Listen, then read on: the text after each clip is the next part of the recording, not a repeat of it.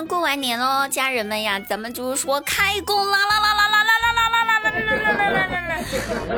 哎呀，气儿都没了，过个年胖了，长胖了就是这样子，气息不足。咱们要好好挣钱啦，要好好学习了哟，大家也要开学了。那不好好挣钱的话，就会吃亏呀。我今天就吃了没钱的亏了。下午的时候，我弟找我啊，他说：“姐，你给我发一张你的微信钱包的截图呗。”那我一脸懵，我说：“干哈呀？为什么要截图给你呀？”他解释说：“他说有人找我借钱，可是我不想借给他，就跟他说我没钱。但是姐，你知道的，我微信里面钱很多。”不过吧，我知道你肯定没有钱，所以就想用你的截图去骗骗他。我我自己都不知道我钱包里面有没有钱，你咋知道的？啊？等我看一下啊，先。哦，我果然没有钱。所以说呢，知姐莫若弟呀，知道我没钱还来找我，这不就上杆子让我敲一笔吗？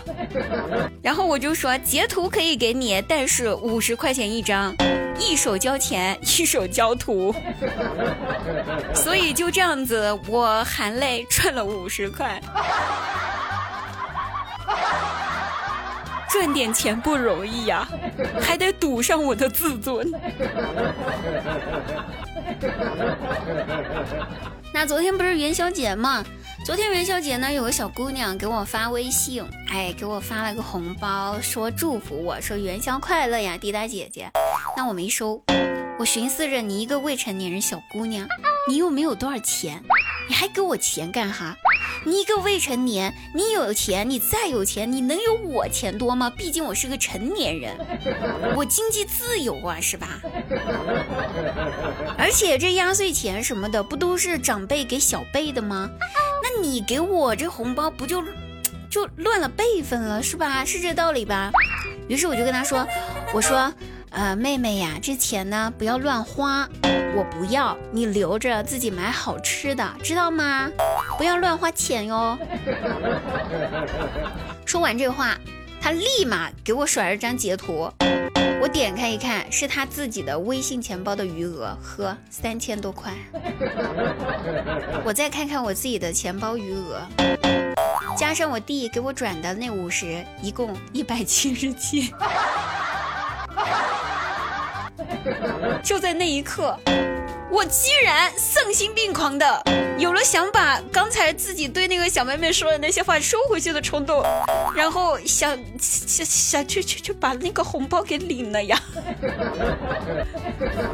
还好我立马给了自己一巴掌，清醒一点，清醒一点，不就是钱吗？千金散尽还复来呀，不至于把这念头动到一个未成年人小姑娘的那个红包上面去，对吧？还有啊，孩子呀，有些事儿得跟你们说一下。咱就是说，等你们长大了，没钱的苦你们也一定会吃一下的。成年人的日子，没钱的时候都会慢慢习惯的。我小时候也可有钱了，我长大了才没的。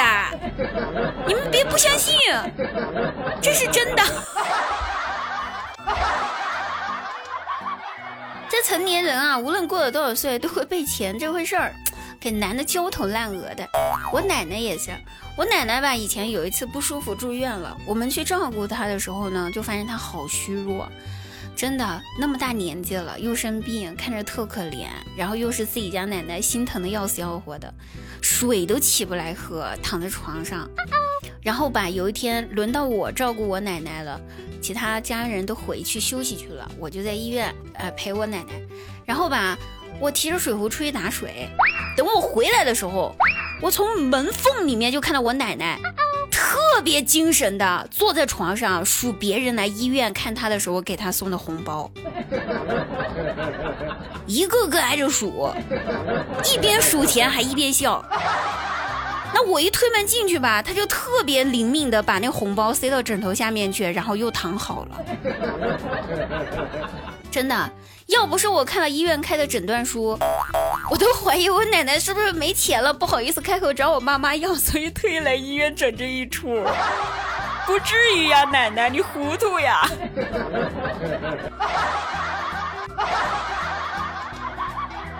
说我奶奶呢，她数钱吧特别精明一个人。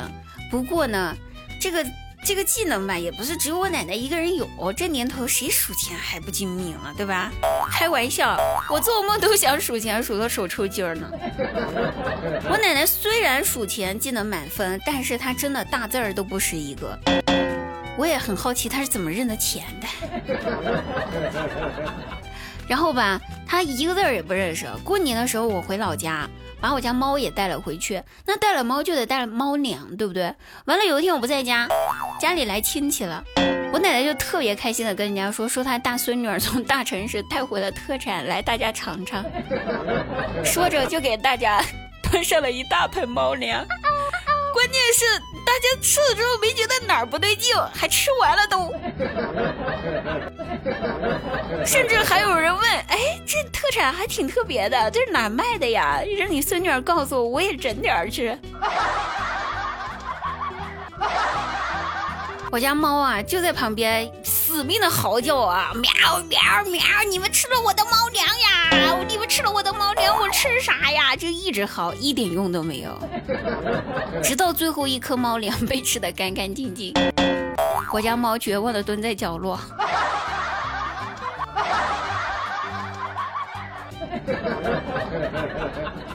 好了，各位朋友们，本期节目就到此结束了。喜欢滴答朋友，记得抖音搜索幺二五三零七四九三幺二五三零七四九三幺五三零七四九三，就可以来看我直播啦。那我们今天节目就到此结束了，下期再会，拜拜。